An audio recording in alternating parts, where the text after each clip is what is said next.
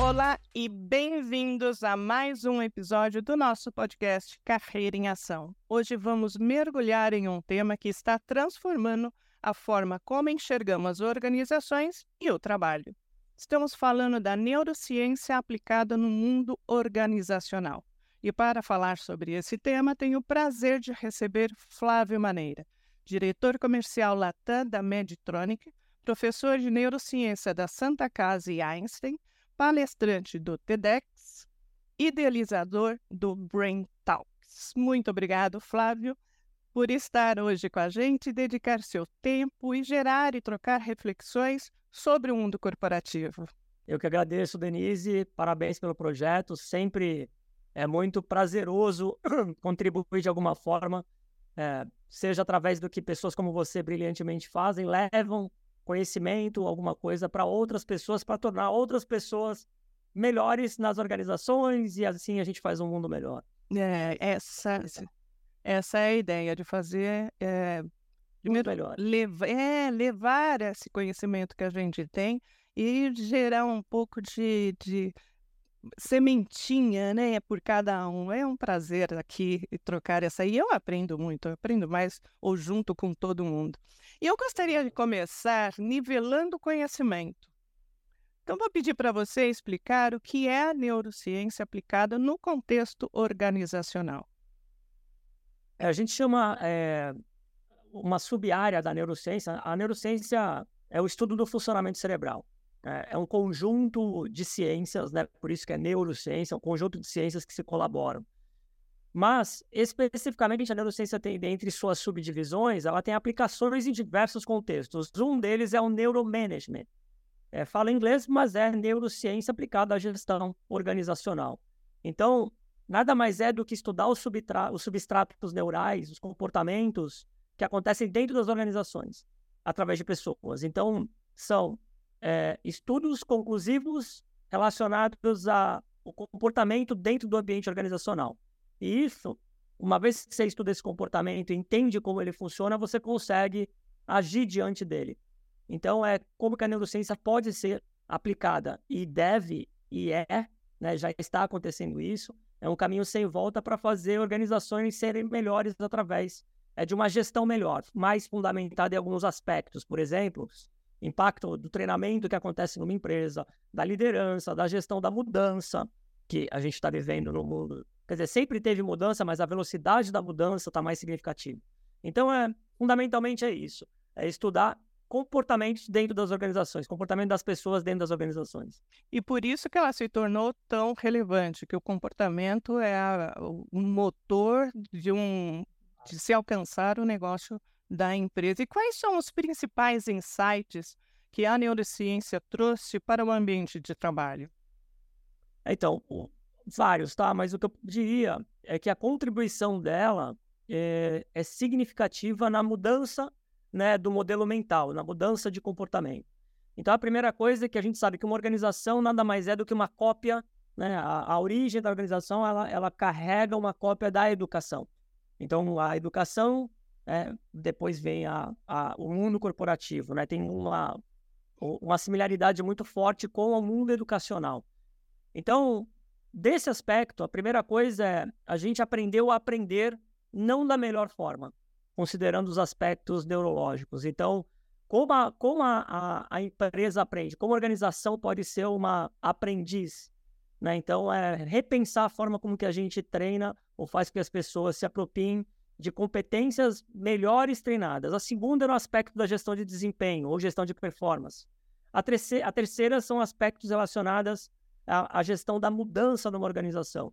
É, e também a questão relacionada, é, eu sempre falo que uma organização, quando ela é, se torna mais é, é, emocionalmente mais madura, ela tem uma eficiência. A gente chama isso de holocracia. Holocracia é como se fosse uma organização que ela trabalha com times autodirigidos dirigidos, né? Então é uma autogerência. Eu diria que, por exemplo, a tradução que é difícil de accountability, você estende o accountability diante de, uma, de um comportamento, de uma competência desejada, através do entendimento da neurociência. Então, por exemplo, por que, que a gente é, faz o que faz? Por que, que, é tão difícil mudar um hábito? Por que, que é tão difícil treinar? Por que, que, é tão difícil não lidar com o erro? a gente fala muito sobre erro, mas ainda as empresas têm muita dificuldade de aceitar o erro. E o erro faz parte do processo. Né? Eu só vou ter proficiência se eu tiver erro. Né? Então, o aprendizado e a proficiência exige erro. Agora, como a gente lida com erro? E a contribuição é no RH, no processo de seleção, é no desenvolvimento da liderança, enfim. É, tem um treinamento que acontece, que está acontecendo em algumas empresas relacionados a vieses, né? vieses inconscientes. Então é muito interessante, porque como que eu diminuo um viés? Estudando o que é viés e como ele é formado. E o viés é formado nada mais é do que um mecanismo de defesa cerebral baseado no preconceito. Eu vou dar um exemplo rápido. Vamos imaginar que todos vocês, esse podcast, as pessoas também estão me vendo, certo? Sim. Ouvindo, vendo. Sim. Então você que está me vendo, está vendo a Denise. Se você está vendo a primeira vez, então você está me vendo a primeira vez. Sentar na tua esfera de controle demora 3 a 7 segundos para você determinar um preconceito sobre mim. Flávio, como assim? Toda a informação que você está recebendo, você está recebendo uma informação. O cérebro, embora seja muito complexo, é, fácil de entender uma coisa. Ele recebe informação do meio e internamente do nosso corpo, ele processa essa informação e reage a ela. Então, qual informação você está recebendo? A minha voz. A minha voz está tá, tá recebendo o timbre, a, a prosódia da minha voz, a velocidade, a entonação, a fala o meu biotipo, você está me vendo 30% do meu corpo. Então você está vendo a minha, a minha, o meu rosto, a simetria, tudo isso. Você está vendo o meu escritório, está vendo aqui um monte, está vendo um elemento. Legal. Tudo que foi parecido com isso, o nosso cérebro age por similaridade. O preconceito é formado por similaridade. Tudo que foi parecido com isso e que você teve uma experiência emocional, com intensidade emocional negativa, vamos imaginar que você que está ouvindo teve uma experiência 10, 15 anos atrás, ou quando era criança, com uma voz de um adulto que é muito parecida com a minha. O teu cérebro, uma intensidade emocional negativa. O teu cérebro guardou essa informação.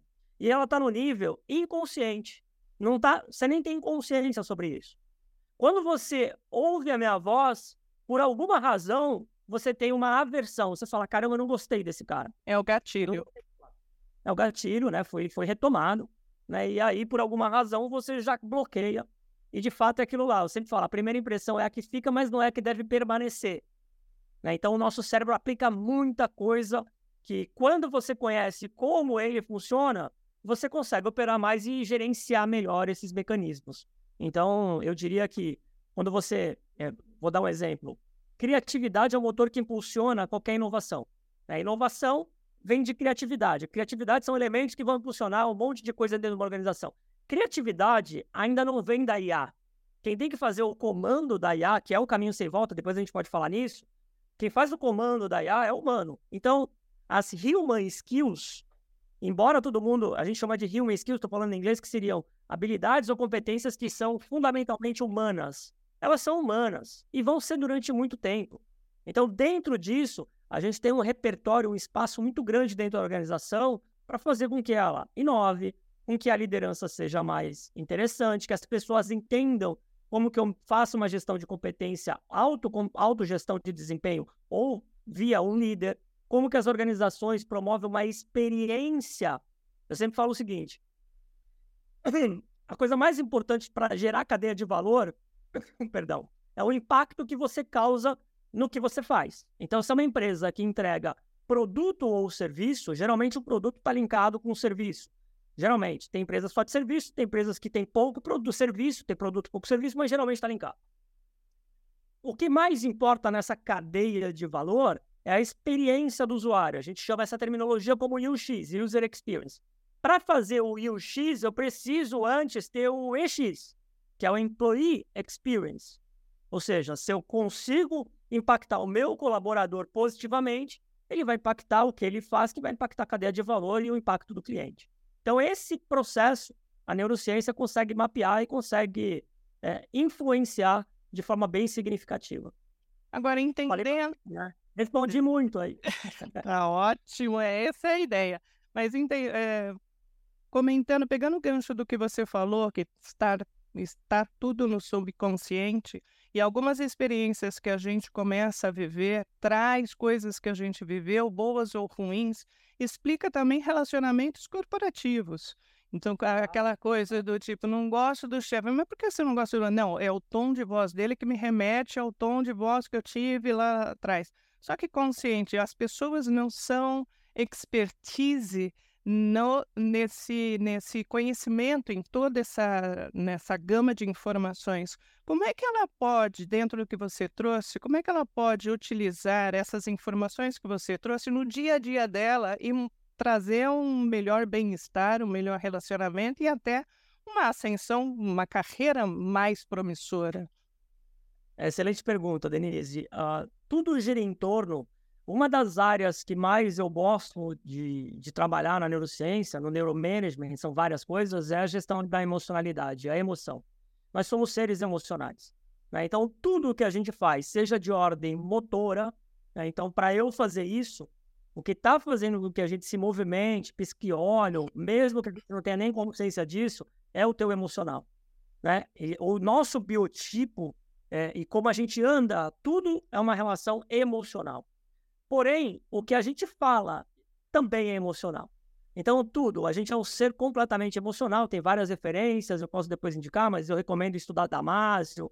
Enfim, tem muito, muito autor interessante com relação à emocionalidade.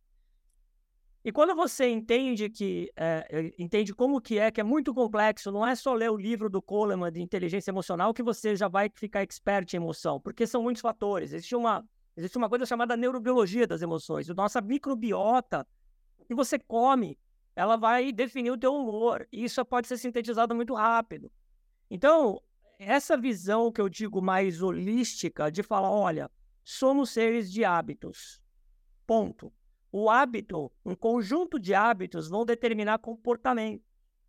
E uma competência exige, determinada competência exige um conjunto de comportamentos. Então, se a gente analisar essa linha, essa linha começa com o hábito.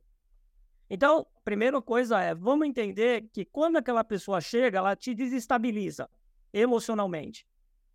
Se você entende esse processo, que uma pessoa, uma pessoa, seja pela voz, seja pelo. E outra, isso pode ter sido um trauma, pode ter sido, mas não é 100%, pode não ter sido.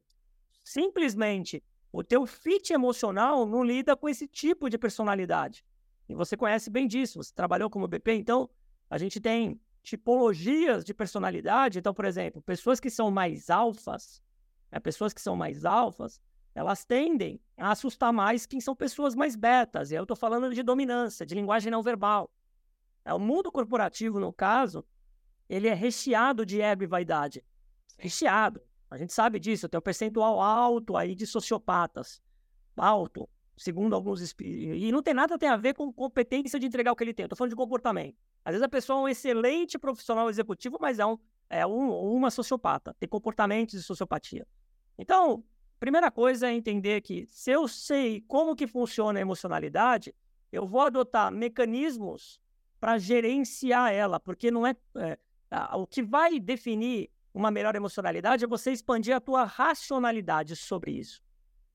Então é expandir consciência para parar e pensar, por que, que ele me incomoda? Aí agora sim, que você sabe como esse mecanismo é processado, você vai ter possibilidade de gerenciar mais isso. Então, vou dar um exemplo.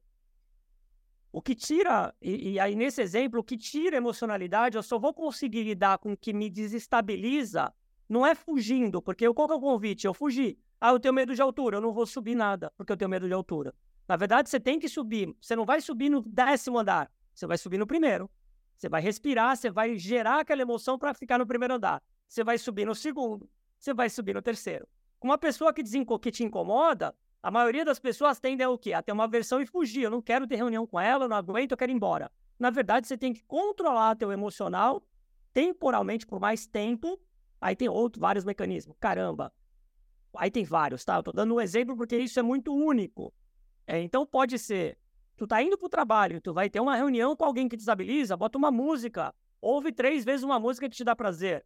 Vai pro, faz uma atividade física, porque é provado que atividade física, quando você libera algumas enzimas, em especial a adrenalina, a noradrenalina, é um banho químico, né, que vai te ajudar a se sentir bem. Manja quem corre, aí se alguém estiver ouvindo que faz corrida, maratonista, quando acaba de correr, a sensação é, é quase indescritível de prazer. Né? Um prazer, prazer. Quase, Então você vai no ápice do prazer. Então você tem mecanismos que vão fazer com que a tua emocionalidade para aquela para aquela guerra, não, não quero nem falar guerra, mas para aquele momento né, emocional, você tenha você esteja mais bem. O problema é que é, isso não é um processo e, e, é único, tá? A gente tem uma coisa chamada conectoma. O que é conectoma? A gente tem 8 bilhões e tantas pessoas no mundo. A gente tem 8 bilhões de conectomas. São caminhos neurais. É a rede neural. É como se fosse a identidade. Então, a identidade, o futuro da identidade é conectoma. É a gente estudar a rede neural das pessoas e ver. embora a arquitetura do cérebro faça a mesma coisa em função, então, o hipocampo ele faz a mesma coisa, o meu e o seu. O pré, o pré-frontal faz a mesma coisa, a amígdala, é, enfim. Tudo tudo, tudo no cérebro, cerebelo, são, são, são composições que fazem a mesma coisa. Mas o caminho neural, para quem é leigo nisso, a gente tem redes neurais. Essas redes neurais, elas são diferentes, cada uma tem uma rede diferente. E isso nos dá individualidade. Na emoção é a mesma coisa. Então, esse é um exemplo de que a gente pode aplicar isso.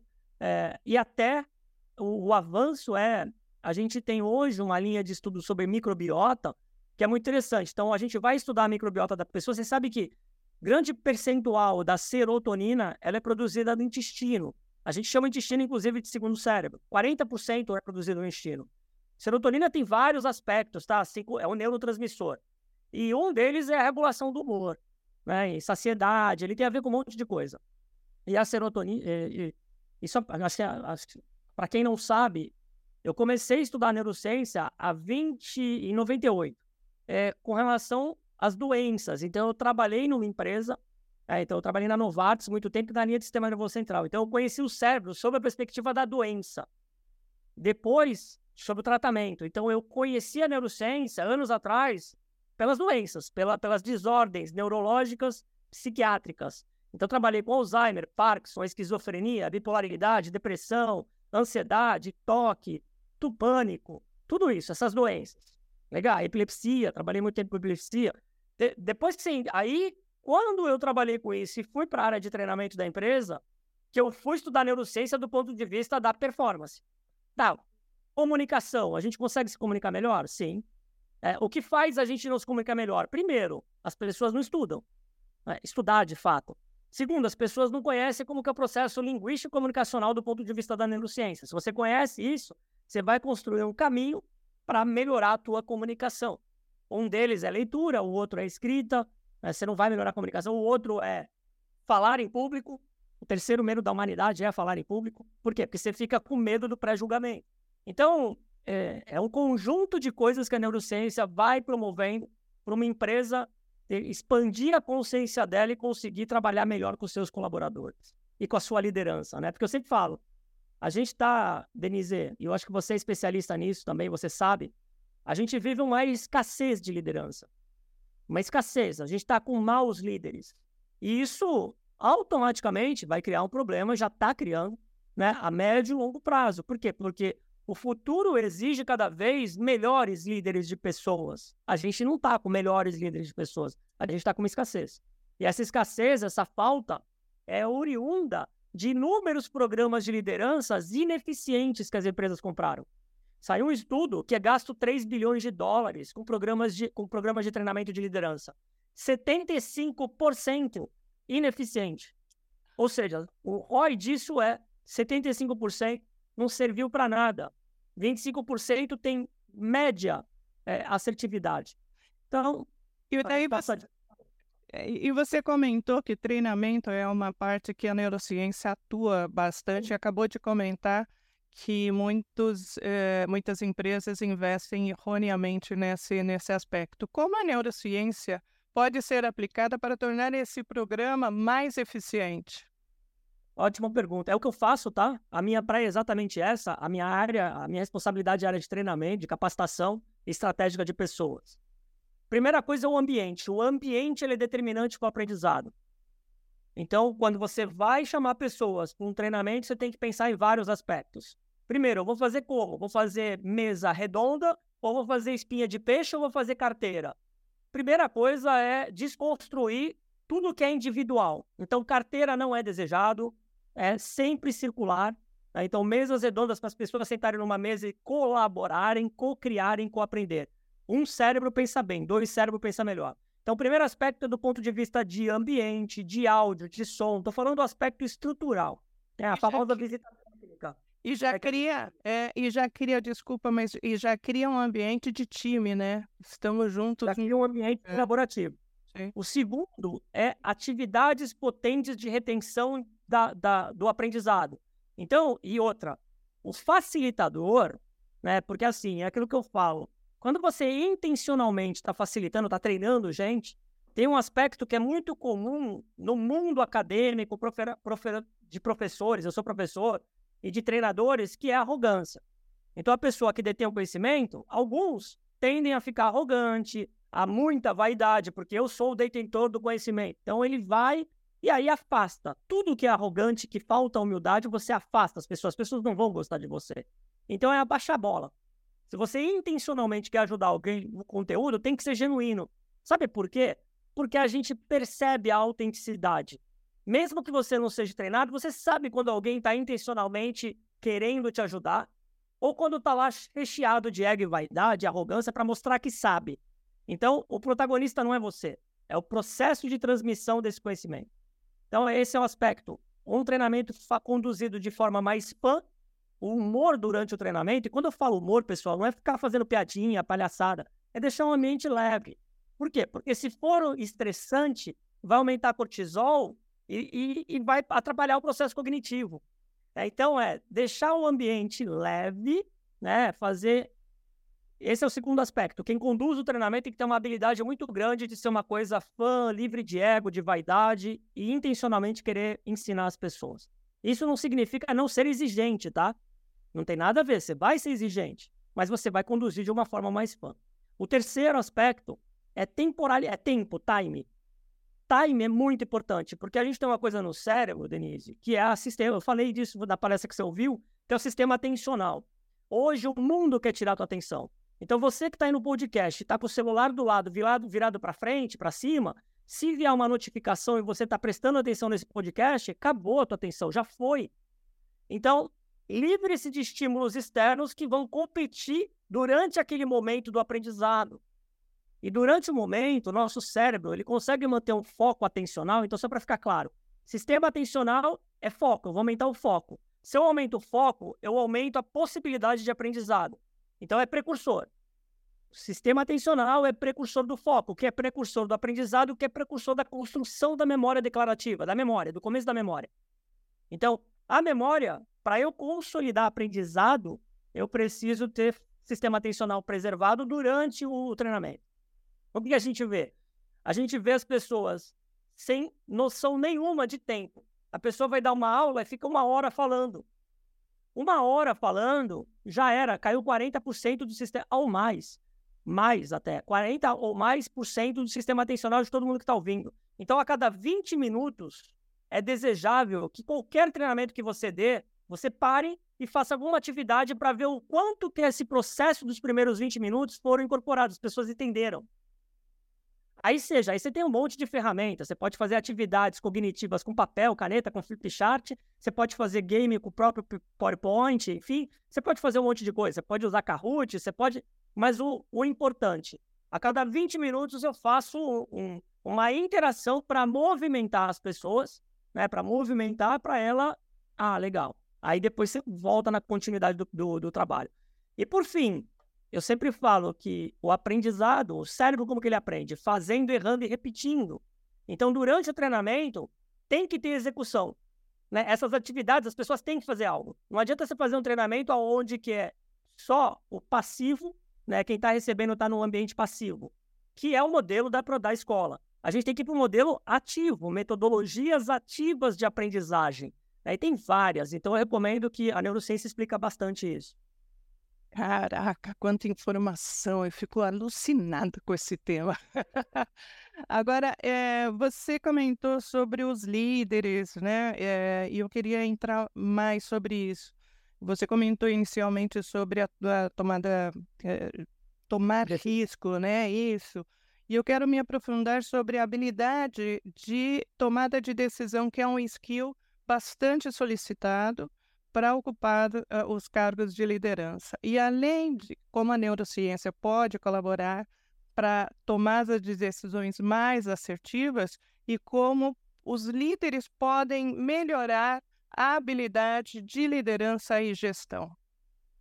Tá. É, a tomada de decisão é, é a capacidade da gente expandir uma, uma cognição de alto nível. Tá? Então, ela está ela tá intimamente ligada com uma série de fatores. Né? Primeira coisa é como que a gente aumenta de novo o sistema atencional para ter melhores atributos das funções executivas. O que está envolvido dentro da tomada de decisão? As funções executivas. Flávio, o que, que são funções executivas? São é, mecanismos que estão fundamentalmente dentro daqui, desse córtex pré-frontal. A gente está falando de três: controle inibitório, flexibilidade cognitiva e memória operacional. E esses três, eles trabalham intimamente ligado com o processo de pensamento. Ou seja, para eu pensar de forma analítica, mais an analítica, de forma antecipada, de forma sistêmica e de forma crítica, eu necessito ter preservado o meu sistema atencional, que ele mexe nas funções executivas. O que, que a gente tem hoje? Um sistema atencional completamente pela tecnologia da informação, pelo ambiente corporativo que é burocrático, muita reunião, muita coisa, muita informação. Então a gente está com um ambiente caótico, onde que a liderança não consegue fazer o papel que ela deveria fazer. Ela não consegue ter tempo para pensar, porque tem que ser muito rápido. Então a gente não dá tempo para as pessoas analisarem. Claro que é temporal. Se eu dou mais tempo para alguém analisar alguma coisa, pensar criticamente, pensar em cenários hipotéticos é, e por aí vai. Então eu, diria que eu, eu, jogo xadrez, né? Eu tenho até tatuado aqui um cavalo, joguei xadrez muito tempo. Então, resumindo, e, e, tem uma atividade que eu faço que eu faço uma analogia do xadrez com a tomada de decisão para líderes. Porque o xadrez, para quem não sabe, você tem peças que têm competências diferentes. E a habilidade de jogar xadrez é você antecipar cenários. Você vai pensar o máximo de número de jogadas comparado ao oponente. Então, eu sempre faço essa analogia para avançar a capacidade de pensão sistêmica, de pensamento sistêmico, crítico, analítico e antecipado. Né? Então, eu diria que o líder hoje ele tem que ter espaço na agenda. Tem, tem, tem um TED que eu uso muito nos programas de liderança quando eu dou, que é da Roseline Torres. É um TEDx que eu acho um dos melhores, na minha opinião, de liderança. É uma mulher que ela estuda liderança há, 20 há mais de 20 anos, foi uma executiva, e ela é uma estudiosa sobre liderança e no TEDx dela ela fala, é, maravilhoso, ela fala, a resposta da liderança da efetiva está baseada em três perguntas. Ou aonde o líder está, qual é a agenda do líder? Como que está a tua agenda? Eu quero saber a tua agenda. A segunda é qual, qual, o quão diverso é, o quão diverso é a tua rede de networking? Por quê? Porque a gente tende a ficar no nosso setor. Então, quem trabalha num determinado setor dificilmente expande o network para um setor totalmente antagônico ao que você faz. E se você expande o teu setor para uma área que é antagônica, ah, você trabalha com biológicas, vai para um setor de finanças de exata, conversar com gente de network de exatas. Eu trabalho com humanas, vai para biológicas. Então, faz um, um tour para você expandir o teu network, a tua diversidade de conversa. Por quê? Porque você vai ver coisas ali naquele outro ambiente que pode te ajudar muito sobre uma nova perspectiva. Então, primeiro, é, como está a tua agenda? O que, que você está fazendo na tua agenda? Segundo, é, como que está, quão grande é a tua expansão de rede de networking diversa, né? A diversidade da tua rede de networking. E terceiro, o que ela fala é, você tem coragem o suficiente para largar os teus hábitos, o que você faz, e fazer novas coisas? Do ponto de vista cerebral, a gente sabe que é muito difícil alguém querer largar, porque o teu cérebro ele vai ficando com o tempo, é, é, ele quer segurança. Né? É, tem uma verdade também envolvida nisso. O nosso cérebro ele objetiva sempre é, analisar risco de ameaça. Né? Então, é ameaça e recompensa. São dois veículos que estão intimamente ligados. O tempo todo você está pensando que ameaça pode ter. E outra, o nosso cérebro ele tem 300 mil anos. Né? A nossa espécie tem 300 mil anos. O que mudou de ambiente nesses 300 mil anos? Mudou muita coisa, mas é o mesmo cérebro. Então, os mecanismos cerebrais de 300 mil anos são os mesmos de hoje. Então, a gente vai ter é, medo da incerteza. E outra, ter medo da incerteza hoje né, não dá. Você vai ter que aprender a lidar com o medo. que aliás o medo é ótimo, não tem problema nenhum ter medo. Né? O fato é como que eu gerencio o medo, que é também um mecanismo emocional. A gente está falando de emocionalidade. Mas resumindo, eu diria que a tomada de decisão tem que estudar emocionalidade, tem que porque começa e termina por ela, tem que estudar é, como que eu faço a, a alta cognição, a metacognição. Então, tenho que estudar processo de pensamento. Vou dar um exemplo para encerrar essa resposta. Uh, as pessoas não. Vou dar um exemplo só. Se você lê todo dia, as pessoas não leem, tá? O brasileiro ele lê muito pouco. E o, o caminho neurológico da leitura é muito rebuscado.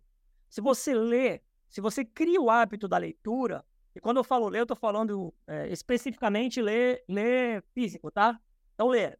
Se você lê, você começa a ler todo dia, você fala assim, ó, eu vou colocar como meta, eu faço, eu tenho 50 anos de, tô 49 anos de idade, vou fazer 50. Eu leio, inegociavelmente, eu leio todos os dias, desde os meus 32 anos de idade. Todo dia. Mas Flávio, sábado e domingo, também, todo dia. Então, algumas coisas vão performar muito bem do ponto de vista cerebral. Leitura é uma delas. Depois que você lê, você tem que escrever. Escrever com papel e caneta. Tenha um caderno e escreva.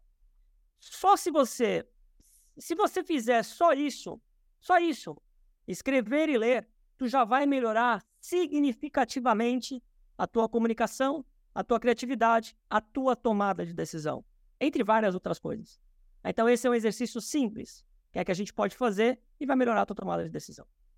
Super. Agora, uh, muito se fala sobre cultura organizacional e, desempenha um papel super importante para o sucesso da empresa, que é disseminar para todo o quadro né, de funcionários como ela, para onde ela está indo. Claro, exatamente. Como neurociência pode ser usada para promover a cultura, uma cultura de inovação e colaboração hoje em dia? É, através, excelente pergunta, através de storytelling. Storytelling é uma, é, um, é uma área que estuda a capacidade, a, a história ela tem poder inimaginável, né? Então a cultura, como que fortalece a cultura? Contando uma história. Né? Então a neurociência ela vai ajudar nesse, nessa narrativa, nesse roteiro da história, é, colocando pontos, né, picos emocionais, porque uma história tem que emocionar. Para ela me atingir, eu tenho que ver uma história e tenho que falar, caramba. Então, essa narrativa, é, o storytelling, quando bem estudado, bem aplicado, etc., ele vai fortalecer a cultura de uma empresa. Só que aquilo não é contar uma vez a história. Né? O Drucker, ele tem uma frase, Peter Drucker tem uma frase sobre cultura que ele fala: você tem que contar sete vezes, sete anos de sete formas diferentes que, que ele quer dizer? É a repetição daquela história em toda oportunidade que você tiver para falar para o colaborador. Porque isso vai personificar, através dos que os colaboradores fazem, a história. Então, a personificação do meu propósito é através do que eu faço. Então, e cultura é muito bonito, está escrito um monte de coisa tal. Pouco importa. O que importa, para mim, em cultura, é a personificação do que alguém faz. Né? Do que o teu colaborador está falando, que vai entregar aquilo lá, entrega no prazo que vai atender aquilo lá, que faça direito. É, o que o está acontecendo, Denise, é que a nossa régua está muito baixa. O que eu quero dizer com isso é que se você faz o básico bem feito, você já está acima da média. As pessoas, pelo menos na minha leitura do Brasil, por onde eu navego, até a América Latina, que eu viajo bastante, é a pessoa que faz o básico bem feito, a gente acha que ele é talento. Não é, ele só fez o básico bem feito. Ele e ela, tá, pessoal? Falando da pessoa. É, e, e, a percepção disso e a forma, o engajamento para que todos mudem essa percepção é algo contínuo, né? Não dá para ficar com isso e a, se arrastar a, achando que está todo mundo muito bem. O que, que vem aí no futuro com a neurociência no mundo organizacional? E aí temos a, até a IA que você comentou. É, a, a IA a IA vem da neuro, tá? Então, assim, para quem a, a, origem da inteligência artificial é estudar cérebro. Ela começa do, da neurologia reversa. Então, você estuda o que, que acontece, a gente faz o caminho reverso. Bom, eu diria que IA é um caminho totalmente sem volta. Então, se você não sabe, vai impactar tudo que você faz ao teu redor, todos os setores e vai impactar o que você faz. Então, estude IA. Se você tem um conhecimento básico sobre IA, não, não estou falando para você virar um, um desenvolvedor de IA. Se quiser também. Mas estude o que, que são as IAs e as inúmeras possibilidades, porque ela vai pegar uma velocidade de dado e ela vai trabalhar com uma predição absurda. Então, eu diria que a, a, o ecossistema ele vai trabalhar sobre os comportamentos, sobre a perspectiva do Human Skills, no que eu já disse que a neurociência contribui, junto com o, o Digital Skills. E a IA faz parte desse Digital Skills. Então, eu sempre falo, estudar tecnologia, entender como que ela pode te ajudar, porque ela vai te ajudar, é o caminho sem volta. Como você vai se comportar diante desse nova transformação que está muito mais rápida, é um aspecto biológico, emocional, comportamental. Aí entra a neurociência. Né? Então, eu diria que a neurociência é um caminho sem volta dentro das organizações. Acabou. Você vai estudar cada vez mais comportamento humano, você vai tangibilizar e vai mostrar para as pessoas através da neurociência como o cérebro funciona e como a gente reage a, a, a, a esses estímulos, né? Porque tudo é estímulo. Qual é a adesão, uma curiosidade, né? Qual é a adesão das, das empresas nesse novo mindset? Ver a neurociência como promissora e algo irreversível para ela continuar no mercado e ter maior sucesso? Eu acho que depende de bons profissionais que trabalham com isso. Primeiro é que uh, o que a, a, a, gente não quer o que aconteceu com o coach. O que aconteceu com o coach? Uma banalização oriunda de, de instituições que começam a formar pessoas que não estão preparadas para isso. É, então, terrível. É, o que a gente tem de coach, coaching é excelente. O problema não é o coach, o de coach. O problema é os profissionais preparados que entraram como. E a neurociência me preocupa a parte disso. Muita gente que fala que é neurocientista e não é. Eu não sou neurocientista. Eu sou especialista em neurociência. Para você ser neurocientista, você tem que ter publicado um artigo científico. É óbvio. É, cienti... Neurocientista tem que ser um cientista. Sim. Publique algo de neuro. Então, um monte de gente fala que é neuro isso, neuro aquilo. Não é nada disso e nem sabe nada. Fala córtex pré-frontal e acha que é neurocientista. Fez um curso rápido e acha que sabe tudo de cérebro.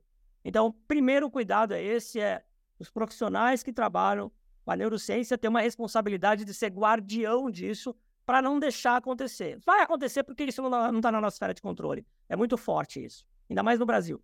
Né? As pessoas fazem um monte de besteira com relação a isso.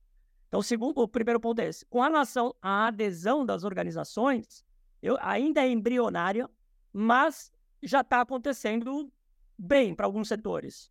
Então, algumas empresas já estão acordando e já estão chamando, já estão querendo ainda entender. Me fala um pouquinho sobre neurociência e como que eu posso aplicar lá aqui dentro. Né? Então, a gente está no estágio das empresas, eu diria, de entender a aplicação da neurociência. Algumas poucas empresas já estão aplicando. No meu caso, na minha área, eu já aplico. Né? Então, por exemplo, vou dar um exemplo simples. Quando eu vou fazer um treinamento, eu vejo o cardápio do coffee break desse treinamento. Eu mudo o cardápio do coffee break, que as pessoas vão comer durante o treinamento. Porque dependendo do que ela comer, vai impactar o processo de aprendizado dela à tarde, no coffee break. A gente não tem um treinamento de 8 horas, vai ter um coffee break no meio da manhã e no meio da tarde, vai ter um almoço. Então eu explico para a pessoa, olha, evite esse tipo de alimento e tente comer esse tipo de alimento, porque durante essas semanas que você vai estar em treinamento, o teu cérebro vai funcionar melhor. Evite tomar álcool em tal proporção, aí eu dou um overview com relação a como o cérebro funciona. Porque se você sabe como o cérebro funciona da perspectiva do que você coloca para dentro do corpo e do ambiente, a tendência da gente otimizar essa capacitação de treinamento é muito maior do que quem não faz isso. A pessoa coloca lá coxinha, salgadinho, Coca-Cola, um monte de coisa que, é que a pessoa aprenda. Não, a pessoa vai dormir. Enrola, né? Vai fazer tudo errado. Agora, Flávio, uma coisa que me vem aqui de 20, eu vou chutar um número, né, de 20, 15 anos para cá, muita coisa mudou. Então a gente tem aí ESG, a gente tem diversidade, maturidade, é, edadismo, é, temos uma onda de novas informações que as empresas têm que se adaptar. Hoje a gente tem quatro gerações, três, quatro gerações trabalhando no mesmo ambiente de trabalho. É, é uma forma de se diferenciar no mercado e para para se colocar à frente dos movimentos de tantas informações e novas é, metodologias criadas é um processo de certificação. A neurociência prevê algum tipo de certificação para empresas que aplicarem dentro das, do seu ambiente? Olha, eu desconheço isso. A gente tem a Society for Neuroscience desde é, desde a década de 70, é, é, uma referência dentro da neurociência, tá? Claro que ela vai transitar mais da parte de academia, muita parte relacionada à doença, ao tratamento, mas também já está essa parte, esse braço grande comportamental. Eu diria que esse é um, é um selo né, bem interessante. Talvez nos Estados Unidos já tenha algumas organizações é, com essa, com esse Six Sigma, né, com essa, com esse ISO, né, mas eu eu, eu, eu, inclusive, palestrei muitos anos no Six Sigma na parte comportamental, no, no Congresso Six Sigma. Mas eu diria, Lean Six Sigma, eu diria que isso é uma boa, é, e já deve ter alguém pensando nisso, se não tem, a gente pensa em você, mas é criar um selo, né, de que, olha, essa, essa empresa, ela está adotando a neurociência como, como um mecanismo para fazer com que as pessoas tenham melhor, melhor performance, etc, etc, etc. Façam melhores escolhas. E que, inclusive, é aquilo que eu falo, Denise, não existe cérebro, isso que, que, tem que a gente tem que entender. Da mesma forma que a medicina, que a minha área é setor da saúde, a medicina está mudando de eu tratar doença para eu criar saúde. São perspectivas diferentes. O médico que ficar tratando doença, ele não vai ter espaço no futuro. A medicina agora não vai ser mais curar as pessoas de doença, é dar saúde para ela. Então é mudar totalmente. O médico ele não vai mais tratar doença, ele vai querer que os pacientes venham para não ter a doença. Esse é o médico do, a medicina do futuro. É criação de saúde, né? medicina integrativa, medicina da qualidade de vida. O mesmo é na organização e o mesmo é na pessoa. O que, que a gente tem que entender e todo mundo que está ouvindo e nos vendo? Não existe cérebro performático na vida profissional se o teu cérebro performático não for na vida pessoal.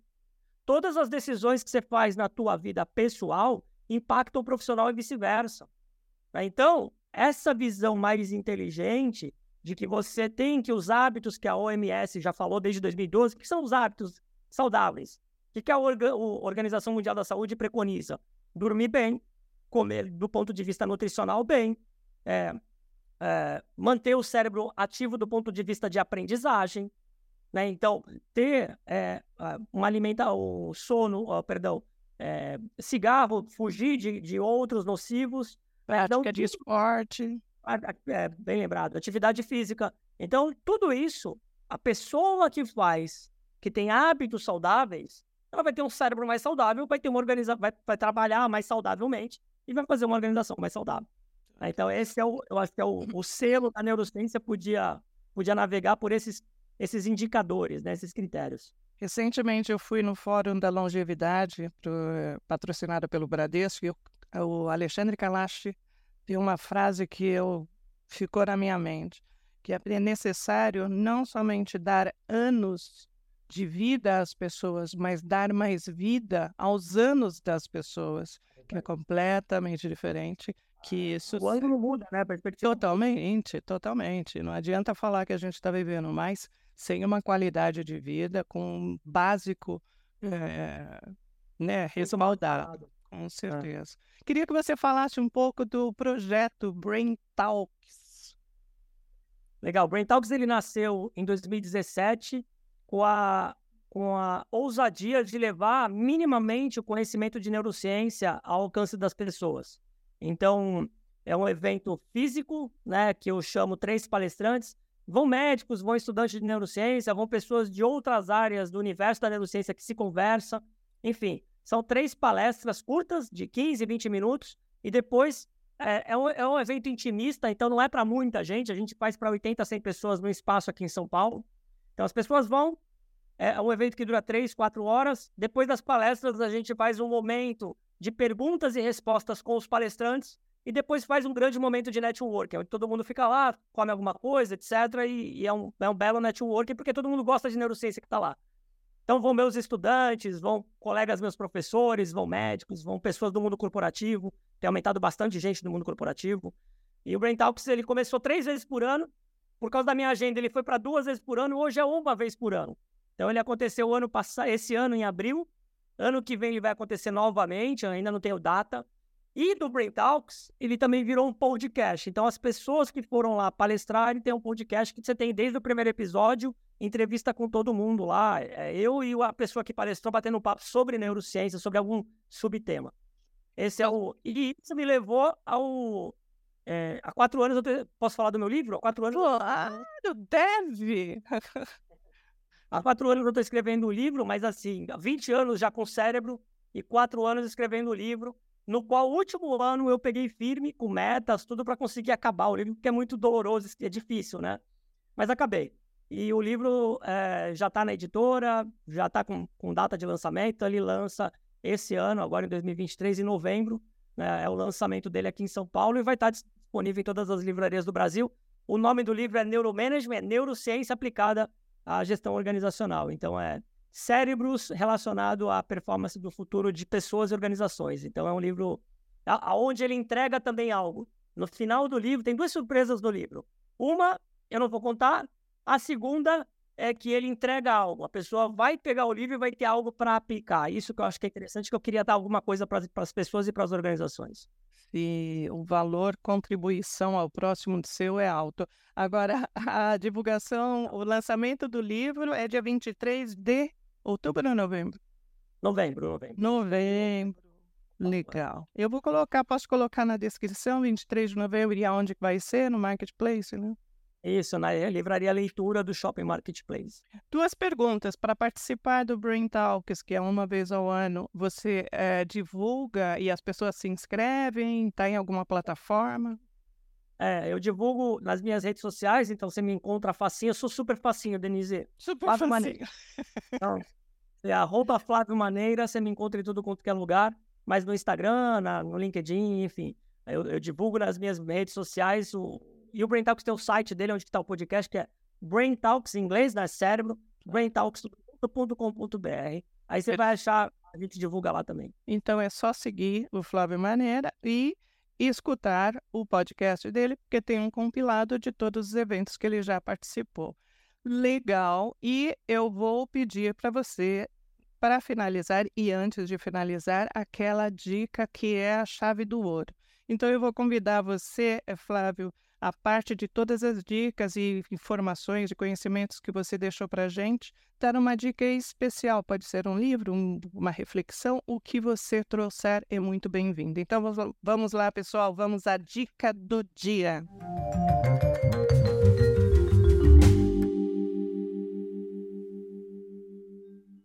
Eu sempre falo que projetar o futuro é a melhor forma de você alterar o seu presente.